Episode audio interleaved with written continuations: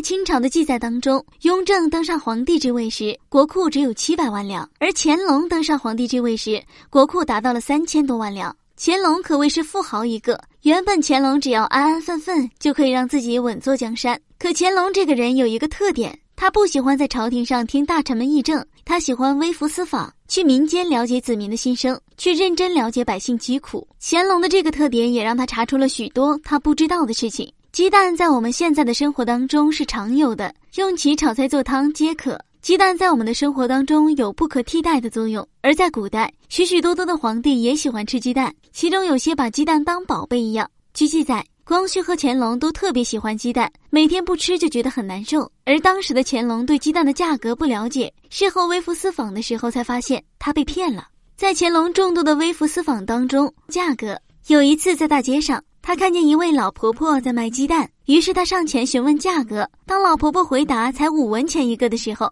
乾隆的脸色可就不太好看了，因为鸡蛋卖的实在是很便宜，宫里的价格是十两一个鸡蛋。由此可知，官员们到底贪了多少钱。后来乾隆回宫之后，大力调查此事，负责的官员解释，由于皇帝是真龙天子，所以饲养的鸡和普通的鸡是不一样的，价格之所以这么贵，是为了让皇帝吃得健康。所以皇帝吃的鸡蛋当然和普通的鸡蛋不一样了。而到了光绪年间，内务府报价是三十两一个鸡蛋，折合是三万个铜板，而市场价才三到四个铜板而已。光绪帝吃了几个鸡蛋，就感觉自己有愧疚感和负罪感。在鸡蛋上面，官员都能贪污这么多，那么在其他事情上也会这么做。对于这么贪污的官员，这么腐败的社会，皇帝却不知道，这样的王朝又能存活多久呢？